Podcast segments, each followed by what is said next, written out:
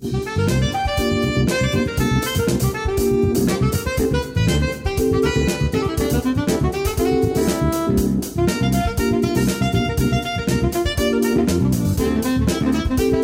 さんこんばんは。金曜日のこの時間は夜トレをお送りしていきます。今日の担当は加納内彩子です。今日も夜トレは FX 投資家を応援していきますよ、えー、本日もノーディーです。はいノーディーです。よろしくお願いします。そしてゲストは小次郎講師です。はい小次郎講師こと手塚講師です。よろしくお願いします。よろしくお願いいたします、はい、えー、今日は緊急特集、はい、英国 EU 離脱問題を切るということで、はい、この後じっくりお話を伺ってまいります、はいえー、もう今日は本当に大変なことでございましたけれども皆様ツイッターでご意見ご質問、えー、随時受け付けておりますのでお寄せください。みんなと一緒にトレード戦略を練りましょう。それでは今夜も夜トレ進めてまいりましょう。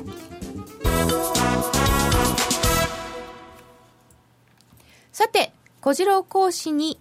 じっくりお話を伺ってまいります、はい、そうですね、はい、この緊迫したですね、えー、歴史の変わり目に出演させていただきまして大変嬉しいです。緊迫した歴史の変わり目。はい。もうこれで変化点だと。変化点ですね。大きな変化点だと私は思いますけど、うん、もう緊張してこの夜トレに来たらですね、はい、意外と緩くスタートしたんで安心しました そうなんですよね。みんなも張り詰めた感じで今日はいるのかなと思ったら。ちょっともうあの午午前中、昨日から張り詰めていて、みんな疲れてしまった、まあ、そうでしょうね、そうだと思います。ええ。変換点っていうのは、具体的にどっち方面への変換点なんですか？まあ、いろんな意味での転換点ですね、今日はその話がありますから、ちょっと楽しみにしておいてください。はい、では、まずは、はい、今日の結果について、はい、整理していただきます。まそうですね。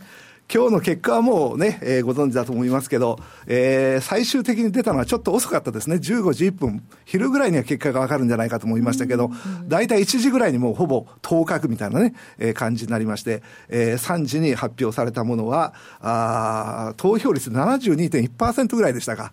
3355万票のうち、51.9%が離脱、48.1%が残留ってことですから、本当にあの、最後まで僅差だったんですけども、でも投票があの開票されますと、最初から離脱の方が多くて、えそれはもう逆転されないままずっと終わってしまいましたね。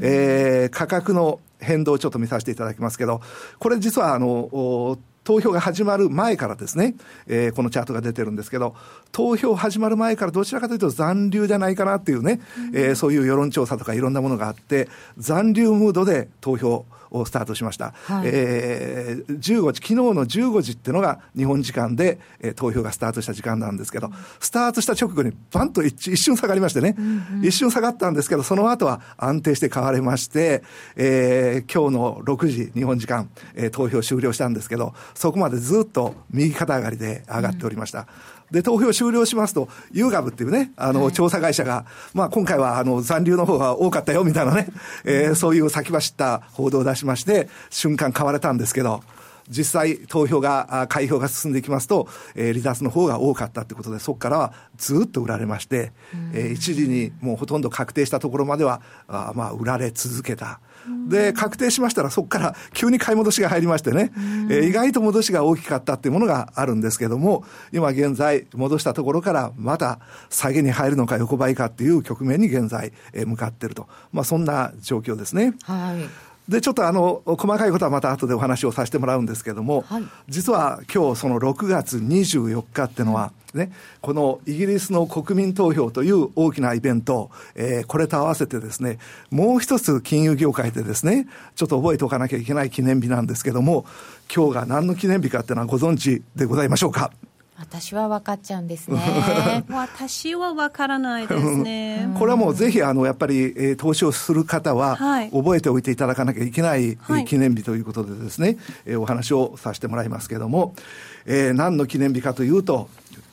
日経平均、これが高値をつけた記念日、えー、アベノミクスでずっと上がってた株価が、どこで天井を打ったかっていうと、昨年の6月24日、えー、日経225で言いますと2万とび950円というところで天井をつけまして、えー、ここからは、まあ、体制下げということで、えー、来てる。そのいうことは小次郎さんは去年の高値がもう高値天井だ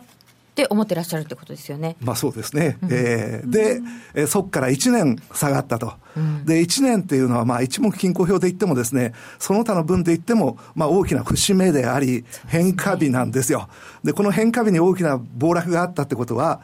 実は後の話では私は、まだこのね、酒が続くっていう話を どちらかとして言うとするんですけど、ただ単にこの1年ということだけで言いますとね、この1年下げました、そこで最後に投げが出ました、そこで変化します、みたいなことは十分あるところなんで、うんでね、えー、節目としてこの天井から1年経過したんだということは、投資家の人からですね、うん、しっかりと頭に置いといていただきたいなと、このように思います。はい。よろしいでしょうか。一つの節目になるかもしれない。そうですね。はい。で、今日はあの私はこの夜トレにね、出演させてもらうってことで、はい、本来最初はですね、あの、ここへ出演する目的は、えー、FX プライムさんに私のあの、推奨するですね、移動平均線大循環分析と、うん大循環 MacD というものをですね、えー、プライムチャートに標準搭載していただきまして、それの、まあ、解説をするみたいなね、えー、ところが位置づけだったんですけど、今日はそんなことやってる場合じゃないということでですね、えー、話を急遽、緊急特集に変えたんですけども、うん、まあ、せっかく出るんでということで、えー、現地でアンケートを取りました。えー、やっぱりあの、こういう大きなイベントがあるときはですね、はい、報道のニュースだけ聞いてもわからないことがあると。やっぱり現地の人の話を聞かなきゃいけないということで、今はもうインターネットその他で、えー、現地とすぐに情報がやり取りできますんで、うん、えー、複数の方からアンケートを取って、えー、2回、えー、17日と23日、昨日まさに投票日ですね、うん、えー、投票日の感想、現地がどういう雰囲気かというものを、えー、まとめてきましたんで、ちょっとそれを簡単に話をさせてもらいます。はい、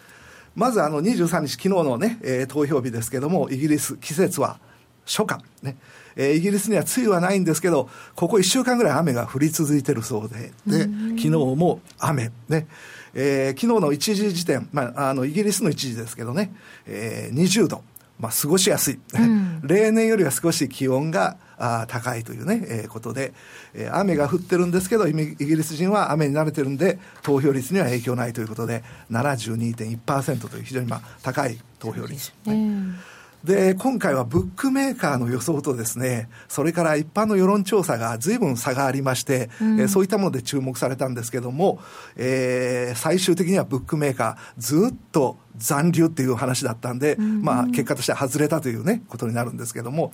イギリス人は賭けは好きですか？っていうね、えー、アンケートに対しては、もうみんな好きですと。すべてのことを賭けの対象にして、えー、賭け屋はネットだけではなくて、もう営業してるお店でもですね、うん、えー、もういろんなところにお店があって、気軽に賭けができるみたいなね、えー、そんな雰囲気らしいです。で、ブックメーカーと世論調査とどっちが正しいかってことは、国内でも随分あの話題になったんですけども、えー、現地の人に聞きますと、やっぱりブックメーカーはかける人が偏ってるし、えー、しばしば大きく外れるんだと。イギリス人はブックメーカーを利用するけども、ブックメーカーの数値は信頼してないんですよ。と。こういう話がありましたから、あんまり日本人ね、最終的にはブックメーカーが正しいと思わない方がいいと思いますね。まあ、あのこれはある方々のアンケートなので、はい、地域的にイギリス、ちょっと今回はね、大洪水のところなんかもあったんですけれども、はいね、まあ、ある地域の方々はこんなお話そう、ね,、いうことです、すいません。えー、離脱したい主な理由はもういろんなところに出てますけども、うん、やっぱりあの多額のお金を EU にね、えー、出してるということ、うん、EU の加盟国である限り難民の受け入れは拒否できない。それから移民がね、えー、ビザなしで無制限に入国できると。ね。ここであのもう一度移民と難民の違いを、まあ、皆さん分かってらっしゃると思いますけど再確認させてもらうと、はい、まあ、移民っていうのは自分の意思でより良い職場とかね、より良い生活環境を求めて、自分の意思で移ってくる人が移民。ね。えー、そしてそれに対して難民ってのは、もうその地域で生命の危険を感じるっていうんですかね。うん、もうそこにいると、もうとてもじゃないけど、生活していけませんということで、やむを得ず出てくる。そして、うん、えー、難民認定されている方、こういったことを難民っていうふうに言いますけども、はい、えー、その移民、難民とも両方とも、まあ、イギリスでは問題になっているということですね。うん、えー、そういったものの制限が今はイギリスギリスは単独ではできない。EU で決まると、すべて EU に従わなきゃいけないということで、自分の意見で決めたい決めたいというのが、まあ、脱退したい理由。でこれから離脱後の問題点としましてはですね、はい、まあこれからが大変なんですよ。これから2年かけて、えー、離脱の交渉をするわけですけどもこれどういう条件になるか関税がどれぐらいになるかとかいうことを決めるわけですけども、えー、今の予想としては EU 側は非常に厳しい条件をつけるだろうと。でなぜ厳しい条件をつけるかっていうと、ねえー、次にまた離脱したいって国がいっぱいあるから。だからあまり甘いね、え離脱したらこんないいことがあるよとかね、大して問題ないよとかいうような感じになると、俺も俺も離脱しちゃうみたいな話になるんで、えー、二度と離脱者が出ないように見せしめのようなね、感じになるんじゃないかと。まあこれ、噂ですけど。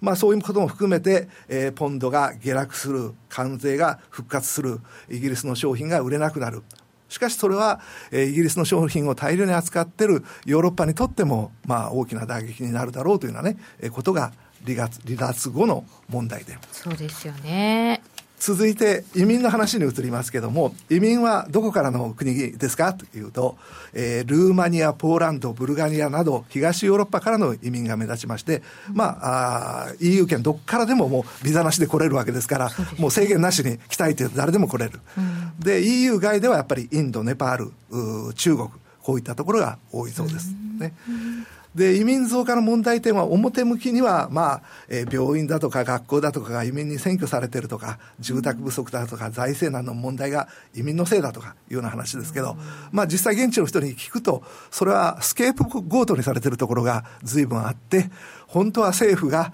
えー、緊縮財政をしていると、その緊縮財政のためにお金がなくなってるんで、それを、まあ、移民のせいにしてる部分もあるんじゃないですかっていうのはね、意見でした。というお話もあるわけですね。で、移民がいることのメリットは、やっぱり移民の方って、真面目に働くためにイギリスに来てますから、うん、もう残業だとかですね、うん、えー、もう本当にもう低低予算で、もう休日出勤もいとわないみたいな感じで一生懸命働いて、サービスが非常にいいと。うん、えー、イギリスにおいて衛生管理とかそういったものがね、えー、今うまくいってるのは移民がね、えー、いるからだと。特にポーランド人が非常に働き者だそうです。で、そのポーランド人の働き者ぶりは、イギリス人も見習わなきゃいけないと、こういう話が出るぐらいなんで、まあ、移民に関してはね、えー、数が多すぎるってことを除いては、そんなに大き大きな問題ではないんですけども、難民、えー、どれぐらいイギリスに来てるかっていうと、今現在、約12万6千人、えー、難民がイギリスで、えー、生活している。難民はすべて、えー、シリア人。ね。で、地域の割り当てってのがありまして、えー、地域別、地区別で政府から受け入れを要請され、今年から5年間の間に年間につき3家族ずつ地区ごとに受け入れなきゃいけない。ところが、その地区ごとで受け入れる家庭がなく、なおかつ、その3組ぐらいでは足りないっていうような現状がありまして、うん、これから先難民が増えていくと、どうしたらいいかわからないという問題点があると。割り当てがあるんですね。えーで難民の生活はもう当たり前ですけどとても貧困、えー、イギリスにやってきた時は基本的に無一文、うん、最初はイギリスから住宅だとか福祉手当だとかいうものを受けられるんですけども仕事をやっても低賃金の仕事しかないので生活費が稼げない。それに対して政府から支給される住宅は5年間という制限があるらしくてですね、5年経つと出ていかなきゃいけない。それまでにちゃんと稼いでくださいよっていうことなんですけども、残念ながら稼ぎが少ないことと、イギリスが住宅なんで家賃が高い。ということで、えー、5年過ぎて借りるうちがないという問題点が今あるそうです。イギリスはだいぶ家賃高いはずですよね。そうですね。世界でも一番高いとかいう噂もありますからね。で、テロ事件が今イギリスでどんなね、緊迫状態ですかっていうと、まあ、えー、テロが起こってるわけじゃないんですけど、ね、不安があると。えー、2006年に1回ロンドンで起きて以来、まあ、10年間イギリス内では特にテロってのは攻撃が起きてないんですけども、うん、フランスで例の去年の11月の悲惨なテロがあって以降、イギリスの人たちは次の標的はロンドンだと。ロンドンが標的になっているという噂が流れて、そのためになるべく人混みをね、えー、避けるようにしているとか、えー、集団で出かけなきゃいけないとか、夜は出る前とかね、えー、こういう感じがあるそうです。結構気にしてるんですね。えーで、現在そのテロは起こってないんですけど、テロ未遂事件ってのはいっぱいあって、うん、えー、要するにイギリスのね、情報局だとか、えー、そういうものが他国と連携して、未然にね、防いでますよ。だからギリギリなんとか防いでるって状態で、まあテロ一歩手前というね、えー、こういう緊迫感があるんで、やっぱりなんていうんですかね、EU にいつまでもいて、えー、難民、移民を制限できないっていうのは非常に怖い。で、現在のイギリスの景気はどうですかっていうと、今のところは悪くないんですよ。えー、イギリスむしろ指標なんかはいいですよね。いいんです。株価も実は今回のことがあるまでは高かった。うんえー、銀行の金利も変わってない、所得も変わってない、えー、昔と変わらず人々はお金をたくさん使ってますと。ロンドンはどこも混んでますと。休日は家族で旅行に出かけてますと。で、夜のパブもね、パブの中は常に混雑してますと。いうことで、えー、景気が悪いという実感はない。だけども、離脱したらどうなりますかっていうと、私、アンケートした人、みんな口を揃えて、間違いなく悪くなりますと。思ってらっしゃるってことですか？そういうことなんです。でも、離脱を選んだんですね。そういうことですね。えー、ということで、これから先が、まあ、経済的にはいろいろ心配だと。で、これから、いよいよ、チャートの話、はい、投資の話に、はい、移らさせていただきますけれども、よろしいでしょうか？はい、ね、今回のテーマはですね、こういういろんな大きなイベントがあったときに、うん、投資家としてそのイベントをどう捉えるかっていうことなんですよ。はい、で、ここポイントがありましてね、ほとんどの方がね、えー、例えば EU 離脱なんていう大きな問題があると、イギリスが EU を離脱するんですか？しないんですか？どれぐらいの確率なんですか？っていうところに注目をしてますね。ところが、一つ見落としてるところがあるんですよ。ね。えー、もう一つ考えなきゃいけない重要な観点っていうのは何かっていうと、ね、もし離脱したとしたらどれぐらい価格が動くんですか？離脱しないとしたらどれぐらい価格が動くんですか？その天秤だということが一番ポイントなんですね。で、そのために何をね、えー、知らなきゃいけないかっていうと、事前にどれぐらい価格に織り込まれてたんですかと、うん、この EU のその離脱っていうことに関しては、もうずいぶん前から懸念材料の一番にね、挙げて、挙げられてまして、えー、実はあ日本で行われたあサミットにおいても、一番の懸念材料はあイギリスの EU 離脱だというね、うん、えー、こういう話が出たぐらい、まあ懸念されてた。ね。ところが、実際に株価のところにどういうふうに反映されたかと、ね、これがあイギリスの FTSE という平均株価ね、えー、ですけども、去年の6月24日から現在までちょうど1年間、はい、えー、チャートを出してきました。ねえー、この6月24日までは、実は世界中の株価が右肩上がり、ね、うん、日本の株も上がってました、イギリスの株もね、えー、中国の株も、アメリカはもちろんのこと、全、ね、株が上がってて、うん、私はもう非常にこの時に不思議に思ってましてね、えー、コラムによく書いたんですけども、はい、ね、えー、多分これから10年後、20年後の人が、現在の世界の株価を見たら、今現在の世界は、もう過去に例がないぐらい景気のいい5年とかね、えー、そういったものをね、えー、今過ごしてる。平成景気と名前がつくかもしれないですね、えー、チャートだけ見ると。ね。ところが、その中に、えー、生活してる我々は、えー、景気悪かった。ね。えー、全然景気がいいなんていうことはなかった。ところが、えー、去年の夏までは世界同時株高ってものがあったわけです。ね。で、そこからいよいよ、えー、バブルが弾けるかというように株が下がってきました。えー、7月ギリシャショック、8月中国ショック、9月にはフォルクフォルクスワーゲンのショックってものがあって下げまして、えー、年末にかけて上がりました。年末からアメリカの金利の引き上げとかいろんなものがありまして、1月には中国ショック、2月まで下がりました。えー、2月の11日が底入れ記念日になってますけど、これ原油が底打ちした日なんですね。長期下落した原油がここから上げ出しまして、えー、それによって株価も持ち直した。ところが、また4月ぐらいから下げ出してきたんですけど、直近はイギリスの株価1週間ぐらい上がっております。これは EU の離脱はないだろうというですね、まあ世論調査の中からこういう形で上がってきたということなんですけど、ちょっと他の国の株価と比較してみてね、はい、イギリスが、イギリス独自として悪いかどうか、ね、ちょっと比較してみますけども、これが日経平均です。ね。うん、えー、日経平均の動きと、それから先ほどのイギリスの平均株価の動きを見ると、動きとしては同じ。つまり、えー、スタートにおいては8月、9月下がった、年末にかけて上がった、1、2月下がった、そこから上がって下がってっていうね、うん、えー、大きな流れは同じですけども、見てもらうと分かりますけど、どちらかというと、日経平均の方が悪いですよね、このイギリスの方はもう相当、えー、下がった分の回復をしてますけど、日経平均はそんなに回復してない、そうですね。えー、むしろ日経平均の方が悪い。で、ちょっとドイツを比較してみますと、まあ、ドイツはほぼ同じ動きですかね、えー、イギリスと全く同じですけど、まだイギリスの方が若干いいぐらいのね、えー、感じがします。で、続きまして、ニューヨークダウを見ますと、ニューヨークダウはもう一人勝ちのような強さをしてますね。やっぱりこのアメリカのダウが買われてるっていうのは、えー、世界が不安な中で、えー、お金をどっかに預けるとしたら、まあね、ヨーロッパでもない、えー、中国でもない、新興国でもない、ましてや日本でもない、まあアメリカぐらいしかないんじゃないかなという消去法でアメリカが買われてるんじゃないかと思いますけども、アメリカはまあ非常に強い。ね。えー、そして、最後に中国を出しますけど、中国はやっぱり極めて弱いというのが分かっていただけるんじゃないかと思います。で、全体としては、えー、世界の経済っていうのは連動してますから、景気がいい時には世界の株が上がる、えー、景気が悪い時には世界の株が下がるってことなんですけど、その中で、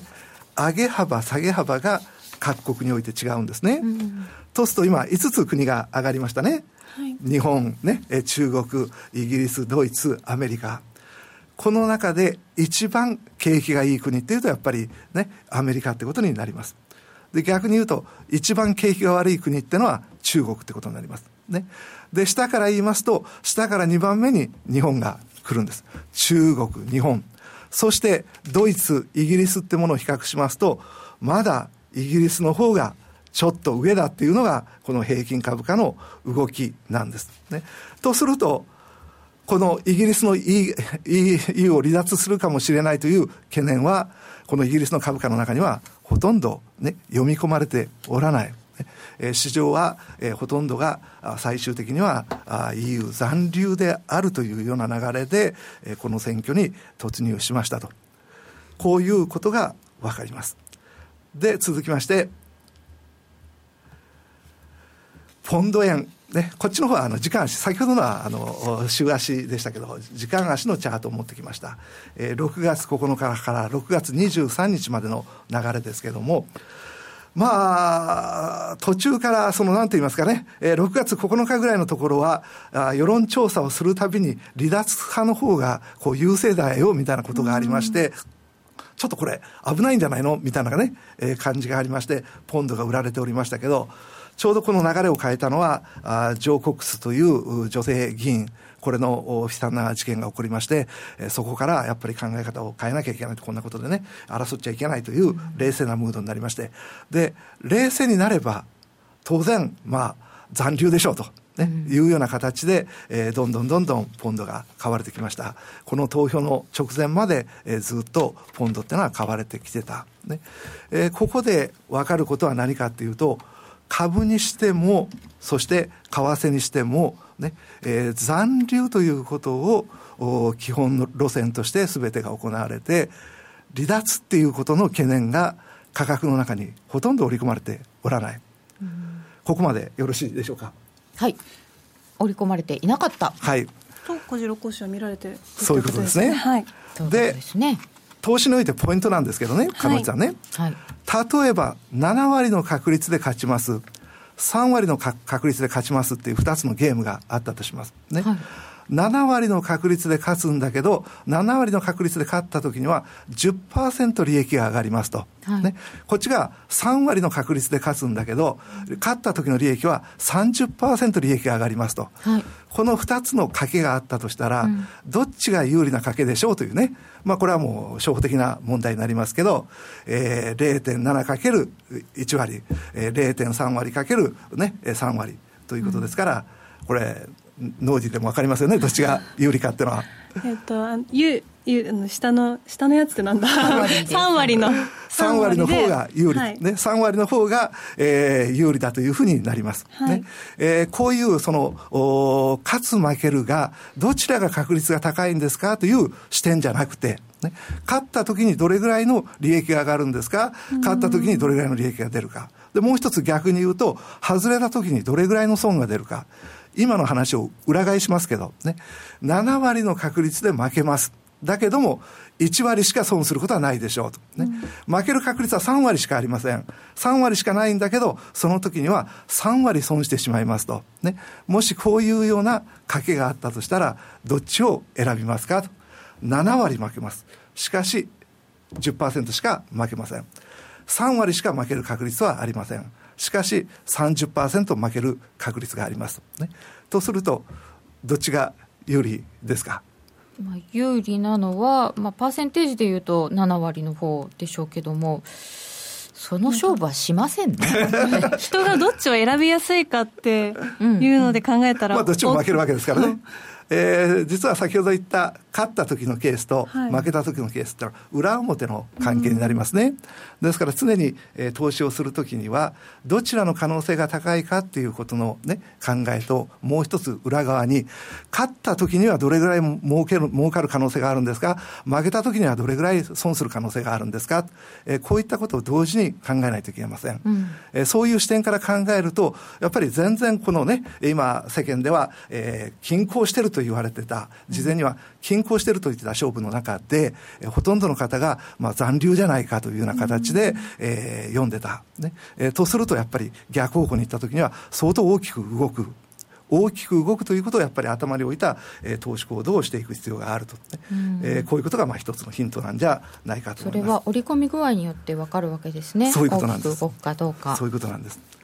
で、えー、これから先の展開をリーマンショック、ね、これ、安倍さんが、まあ、リーマンショック前だっていうね、えー、そういう発言をして、えー、世間から非難を浴びましたけども、今、こういう状態になるとね、また本当にリーマンショックっていう言葉を思い出さなきゃいけないんで、ちょっと私、そこら辺のことを解説をさせてもらいますけども。こういう急な動きがあったとき、過去の例を見てみると、はい今後の予想が立てやすい。そうですね、はい、えー、暴落した時のその後の動きっていうのは、パターンが何パターンかに分かれておって、はい、で何パターンかのパターンを理解すると、ですね大体どれかに当てはまるんですよ。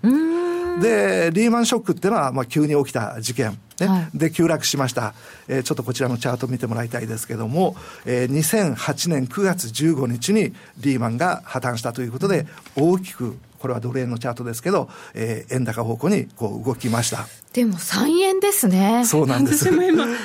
こんなに急遽起こったショックの時に3円しか動かなかったものが、あれだけ危険かも危険かもって、みんながちょっとこう構えてたのに、これだけ動くって。どういうことやねんと。そうですよね。うん、で、この後どうなったかっていうと、1日こういうショックで値段が下がるとですね、はい、翌日から戻しが入ってくるんですよ。えー、下げに対しての買い戻しってものが出てきます。ねえー、この下げの買い戻しってものが出てきて、ある程度値段は戻ります。で、ここが注意ポイントなんですけどね、はい、ほとんどの方は暴落があった後に戻しが出てくると、ああ、もうこれで暴落おしまいと。ね。えー、だから、この安い値段で買おうということで、上げ出したところですかさず買うんですよ。はい、ところが、この上げは、暴落相場の売りで利益を取った人が、買い戻しによって上がってる利益、あの、上げでして、本格的にそこを売って上がったということではないんですね。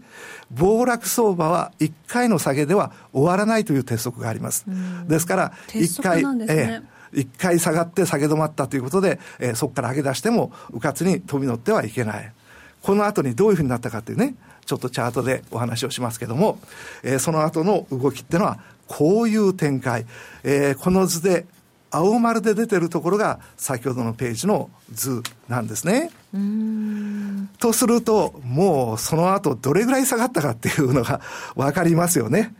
えー、87円まで下がりました。翌年の1月まで下がったと。ね。えー、最初のリーマンショックで下がったところは、その翌年の8月、ね、1月、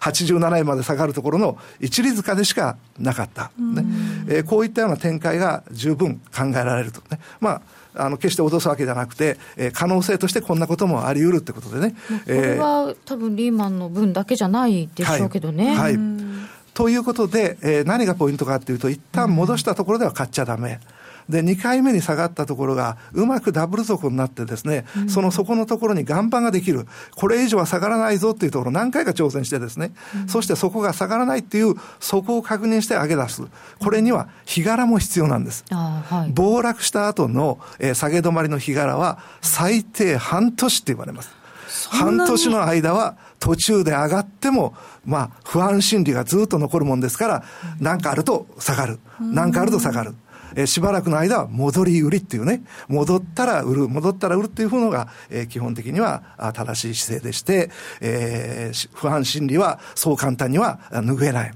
えー、ということを頭に置きながら、えー、投資をしていただきたいなと、えー、こういうふうに思います。はいあのそもそも、はい、えー、ちょうど1年前が高値の記念日とおっしゃいました、はい。はい、ということは、1年間下げてきたっていうトレンドの中にもありますよね、そこでこれが起こったということをどういうふうに考えたらいいですか、えあの一つ私はここのところ変化の節目にはなると思うんです、うん、変化の節目になりますからひょっとしたらある程度の戻しがあるかもしれない、うん、あるかもしれないけどそれがまた最高値を更新して上がっていくっていう動きではなくて、うん、どっかまた半年以内にまた下げがありますよと。その下げが今回の安値をね、うん、今回の安値は月曜日につけるかもしれません、ね、はい、その安値を下回らなければいいなとね、でそこが下回っちゃうとまたさらに下の方向へ行ってしまうと、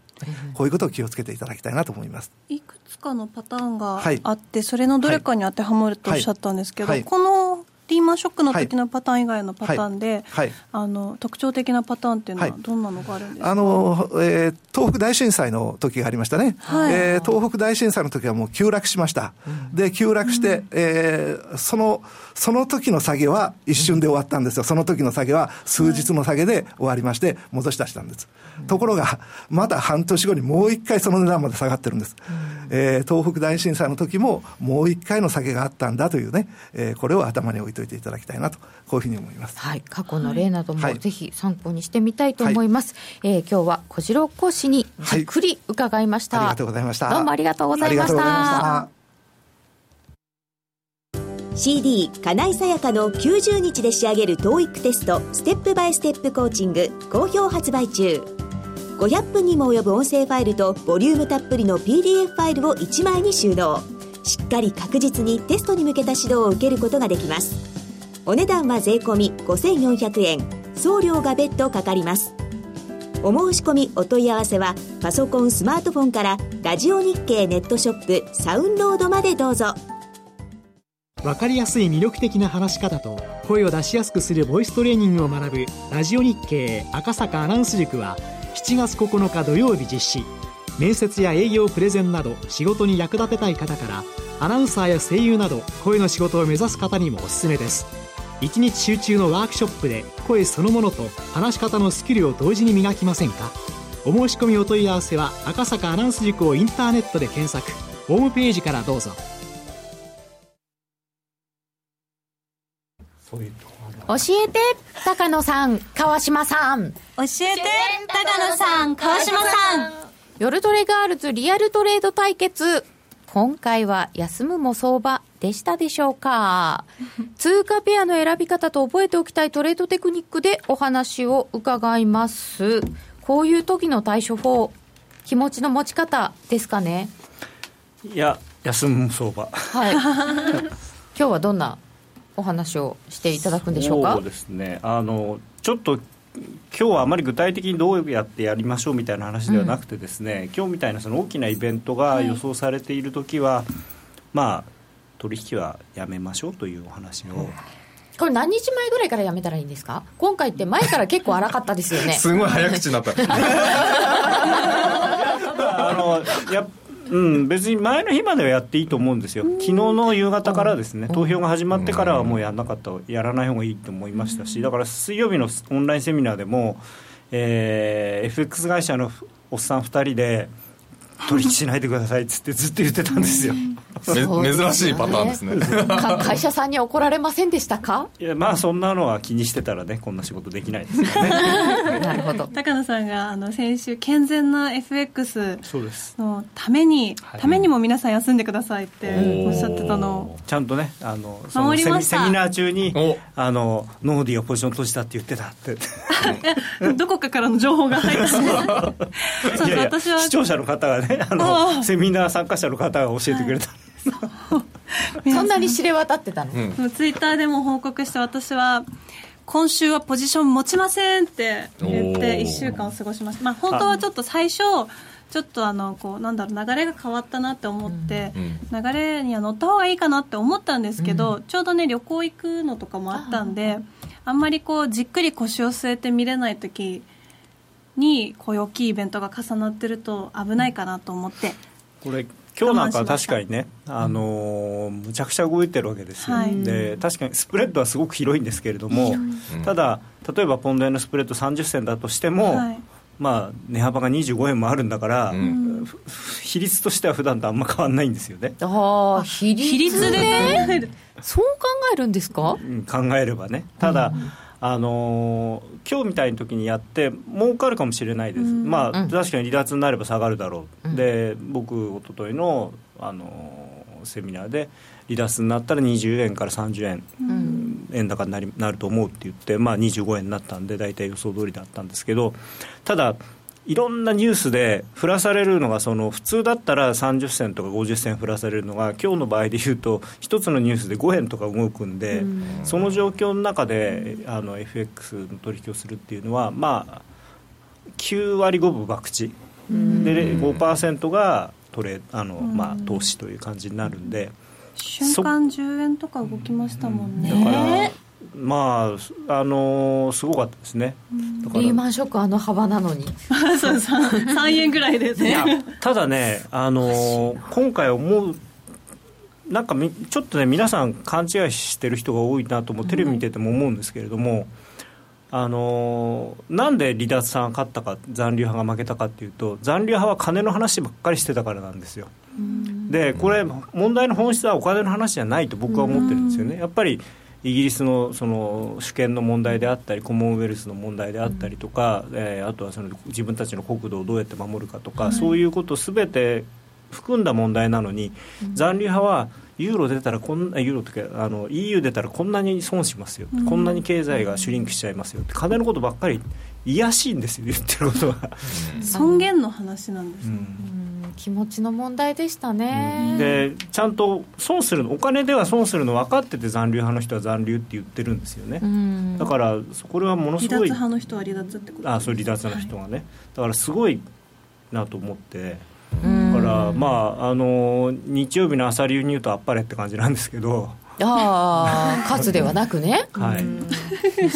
あのまあだからそそういうイベントの時なのでそのあんまりお金のことばっかり考えててもなんかここはガールズのコーナーなんですけど、聞いちゃっていいですかね、えーと、高野さんにお聞きしたい、これでスコットランド独立が再燃でしょうか、スペインも独立かな、このすでに再燃してますね、ね。スコットランドは、うん、あのこれをみちょっと、ね、あの見ていただけますか？はい。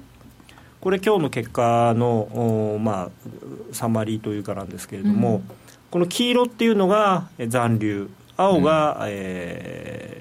ー、まあ、離脱ということで、うん、見ていただくとスコットランド真っ黄色なんですよね、うん、リサちゃん風に言うと真っ黄っきっていう感じ。言い方次第で変わりますね。く感じる、これはねやっぱりスコットランドはあの明らかに、まあ、イングランドは多少縞模様になってますけれどもそれでも、まあ、53%が離脱ということだったですし地区別に見るとかなりやっぱり青いところが多いですよね。だからこれでスコットランドとイングランドがまた今まで以上にそのなんていうかやっぱり彼らとは一緒にいられないっていう思いが多分強くなったと思うんですよ。こんだけきっぱり色分けされちゃうとね。そうですね。だって 62%EU って言ってますからね結構大きいですよね、うん、ダブルスコアでスコットランド独立党かなはあのもう早速スコットランド独立の国民投票をやり,、やりたいっていうふうに言ってますよね、で今の勢いでやればきっと独立に今回はなると思いますけどただ問題は国会ブレント。はい独立して果たしてやっていけるかどうか、うん、独立したはいいけど EU に入れてもらえないかもしれない、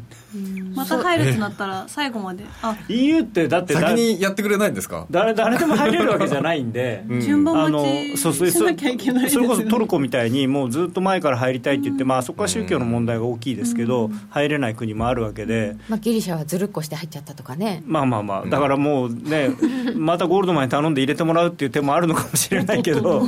でもあの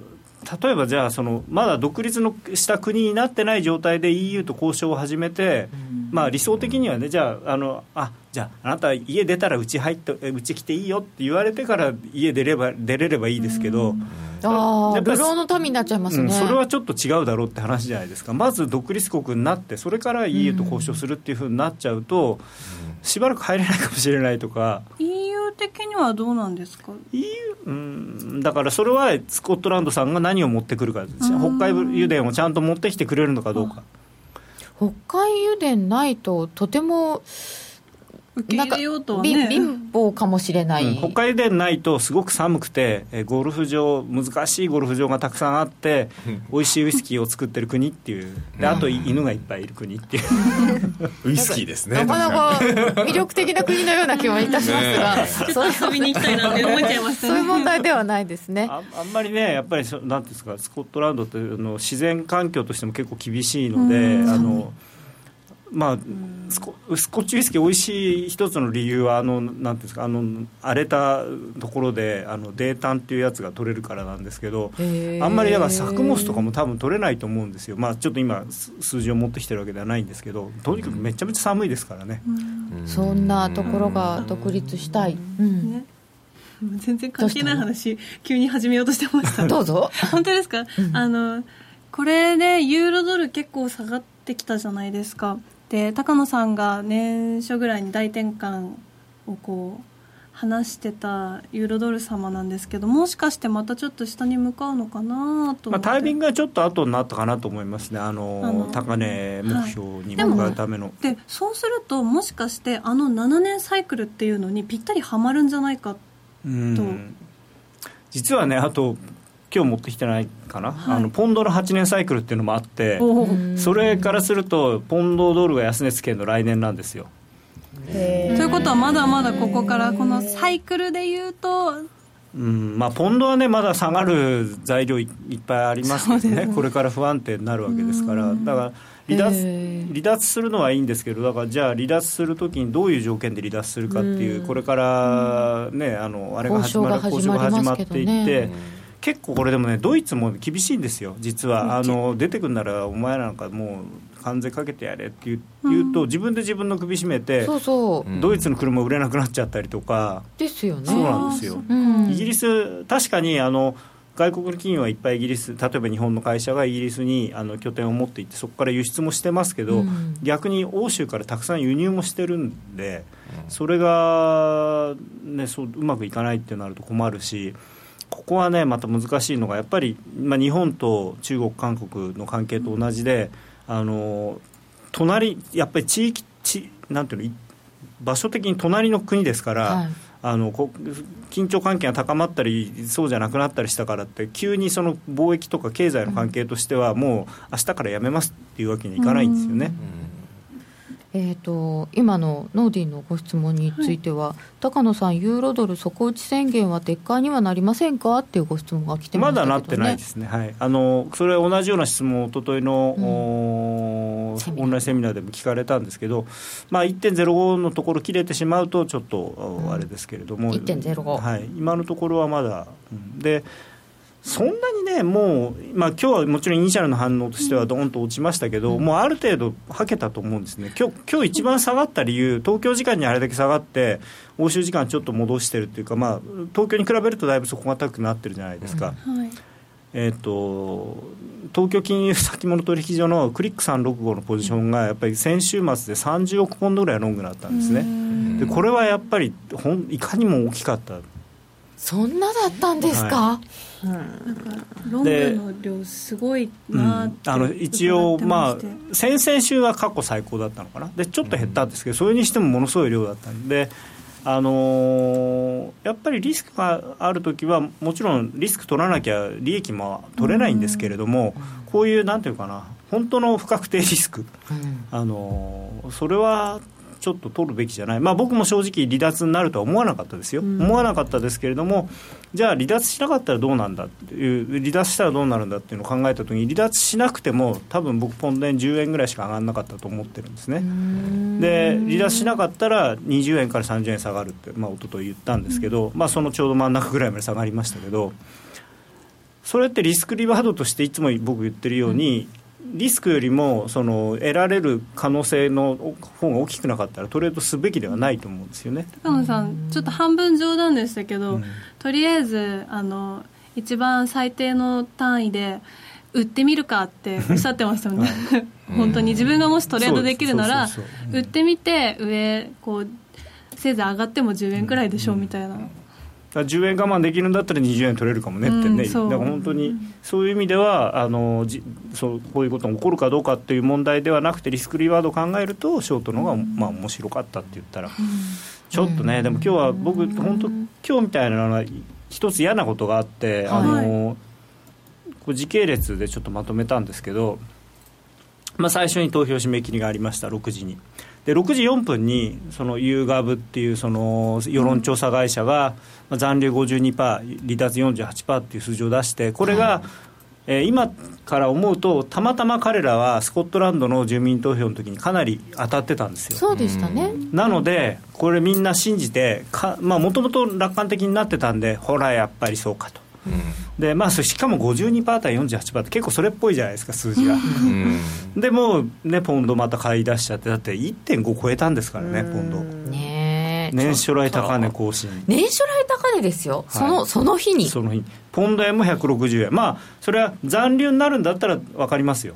ただ所詮ね世論調査の会社が、しかも世論調査これ登録した人の世論調査ですからね、あだから偏りがあるんですねあると思います。サンプルに。でここでちょっとまず嫌だなと思ってたらその後この8時15分にサンダーランドというところが残留支持っていうふうにロイターが出したんですよね。でこれは結果的に誤報だったんです、うんで2分後に出てきた数字が残留61%いや離脱61%残留39%これが結構差があってこれが一番下がるきっかけになりました、うん、でもともとここね10%から15%ぐらいの差で離脱って言われてたんです。なのにそれが残留支持だったら、うん、おこれは残留勝つかもね勝つのかなってみんな思ってたら予想よりも離脱がさらに大きい数字だった。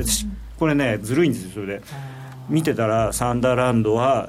離脱指示かっこ残留指示は誤りっていう記事が出たんですけど、うん、それ、ね、10分後ぐらいにねもう両方ともなくなってましたねあらそうなんですよね。こういうのね誤報もあったんですかそれそれその6時過ぎので上って思ってそっち攻めちゃったの。結構コメントにももうサンダーランドっていう地名はもう忘れないっていう。サンダーランドショック。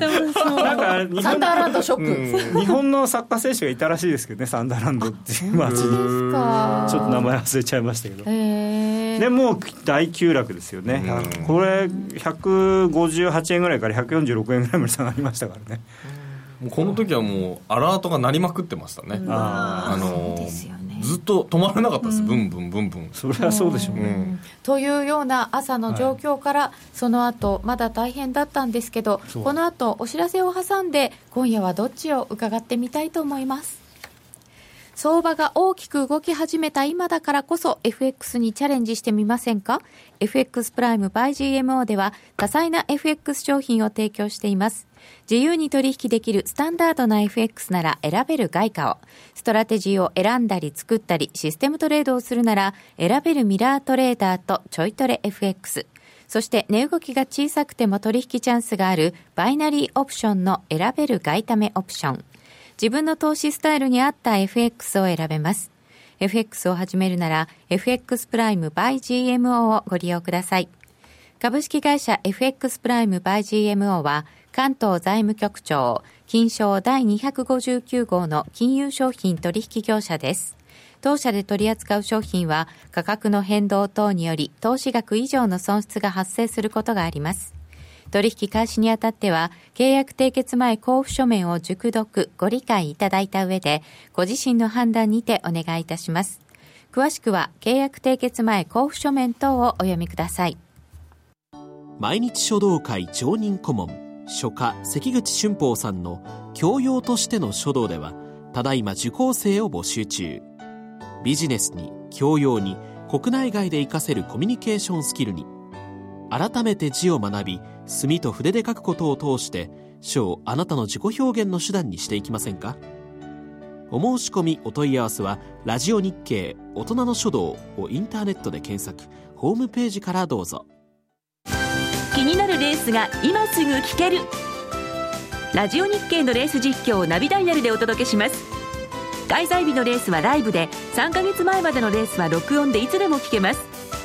電話番号は0570-008460 0570-008460 0570を走ろうと覚えてください。情報量無料かかるのは通話料のみ。ガイダンスに従ってご利用ください。夜トレ高野康則の今夜はどっち？このコーナーは真面目に FX、FX プライム by GMO の提供でお送りいたします。ここからは FX 取引を真面目に、そしてもっと楽しむためのコーナーです。よろしくお願いいたします。よろしくお願いします。お願いします。今夜はどうしますか？あまりあ、あまりお勧めしないですね。まだ、今夜はまだ落ち着かないです。あのー、まあ一応、キャメロンさんがご自分は辞めると、ただすぐには辞めないと、あと2か月からやるって言って、で後任をまあその決めると、でまあ多分多分ボリス・ジョンソンになるのかなと思いますけどね。本当ですか？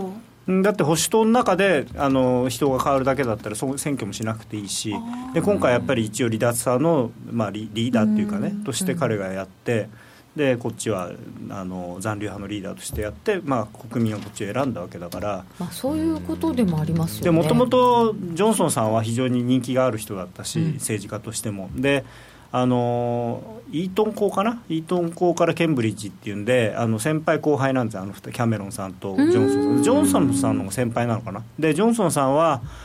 高校でも生徒会長みたいにやってて大学入っても大学のそのクラブのなんかそれはちょっとなんかこうやんちゃなクラブだったらしいんですけどそこの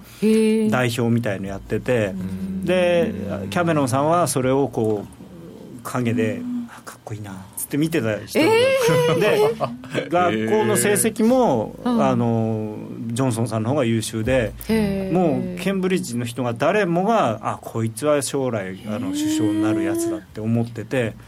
えなんでキャメロン？っていう感じだったらしいんですそんな力関係だったんですね。なんという？であのあれもなんていうのかな家柄とかもいいしあの王族の血とかも入ってるんですジョンソンさんああ見えて確かにやんちゃな顔してますよね。確かにそうね。ちょっと彼もあの言葉がね乱暴なんですよね。まあそういう方が今流行りですからね。ただほらすごいバックグラウンドのちゃんとした人ででも言葉が乱暴。まあでもイギリス人特有のブラックジョークとかそういうのも多分あると思うんですけどだから、彼が首相になるというのは別に全然あの過去20年ぐらいのこと経緯を考えれば普通のことっていうかうん、じゃあ。きっかけはちょっとねあのこういうこんなことではあったにせよ。首相はもしかすると人気者で求心力もあるかもしれない、けれども、まあ、宣言をしてそこから2年ぐらいの以内にいろいろなものを交渉して決めていくのだとしてもどうなるんですかね？そうですね。まあだからまあそれこそ彼がどのぐらいその交渉力があるのかって、まあ、ただ人気は多分政党内でもあるはずなんで、そういう意味では非常にちゃんときちっとまとまって物事できますし、その彼のいろんな今までのバックグラウンドを考えると、そのいろんなブレーン、優秀な人を使えるはずなので。あのー、まあやっぱりあのぐらいカリスマ性のある人じゃないと逆にこういう時って多分できないでしょうからね。だから、ね、あのーただ、さっきも言ったように、そのユーロ側としても、EU 側としても、そうそうそのイギリスに対して感情的なしこりを残して、勝手に出てけよっていうふうにはできないと思うんですよ、やっぱりあまりに関係が深いですから、そこでやっぱり冷静になって、ちゃんとどういうふうにこれからやっていくのかっていうのを、まあ、お互いに模索していく。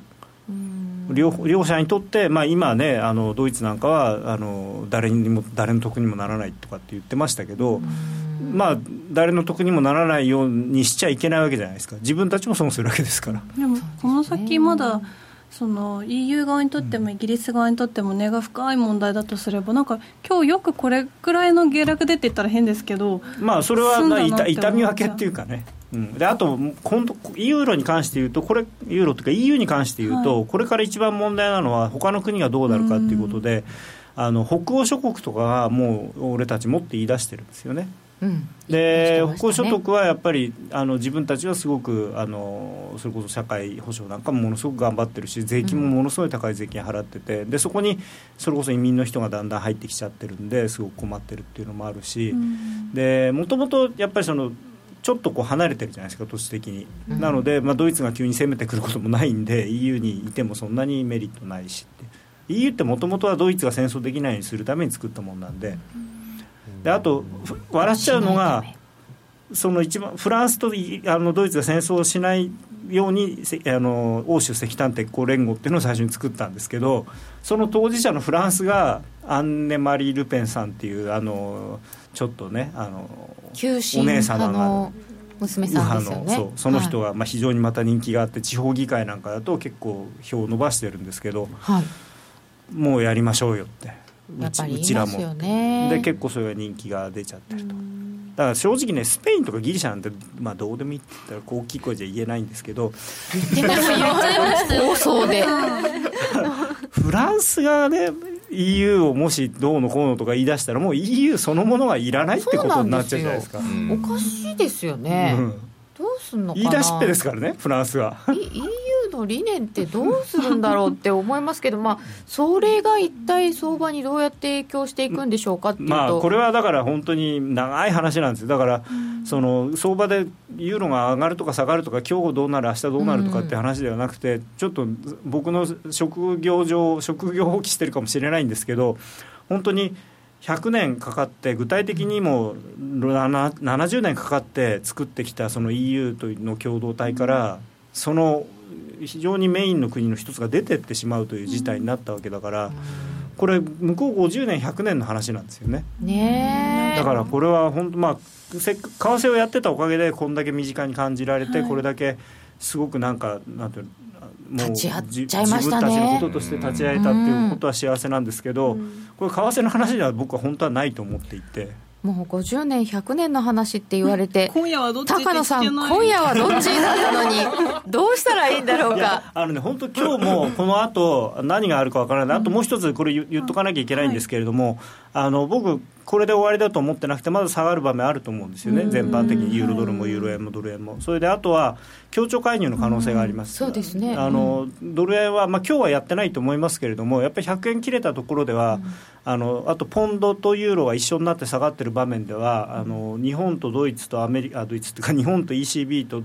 イギリスとスイスとアメリカ、この5つでの協調介入の可能性が非常に高いですし、おそらくもう実際にやる約束はできていると思います、だから条件さえ、あのタイミングさえ合えば GO ってことになるんで、だからそれを、だからといってどこで出るか分かんないんで、それを当てにしてロングにするっていうのも、私はあんまりいいいいと思わないし、逆にショートにするのも危ない。してそれで引っ掛けられる可能性もあるんで、ちょっと落ち着くまで待った方がいいと思います。はい。はいちょっと待ちましょうという高野康則の今夜はどっち？このコーナーは真面目に FX、FX プライム by GMO の提供でお送りいたしました。えー、さて、現在は1ドル102円の18銭ぐらい、ユーロ円112円89銭、ユーロドル1.1049、ポンド円が139円78銭ぐらいとなっております。もうポンドが居所が変わっちゃって、これが何なんだかよくわかんない感じになってきておりました。ユーロ円と思いましたよ本当に。ユーロドルだって1.104ポンドル1.36。うんなかなか大変なところに立ち会っております。来週は雇用統計じゃないんですよね。普通にお送りいたします。また来週もぜひご覧ください。えー、高野さん、話足りなかった続きは延長戦でお願いいたします。はい、ああ、もう本当に話足りないっていうか、なんていうか。50年、100年ってきちゃいましたからね、もうちょっと難しい話だけども、まあ、でもドル円は本当にあの大事なところを切っちゃった感じもしますのでね、ここからの先のお話、ドル円、ちょっとご質問もいただいているので、この後伺っていきたいと思います。今夜は待ち来週あたりも少し待ちということですのでゆっくり落ち着いて考えてみましょう。それでは皆さん今夜はこの辺で失礼いたします。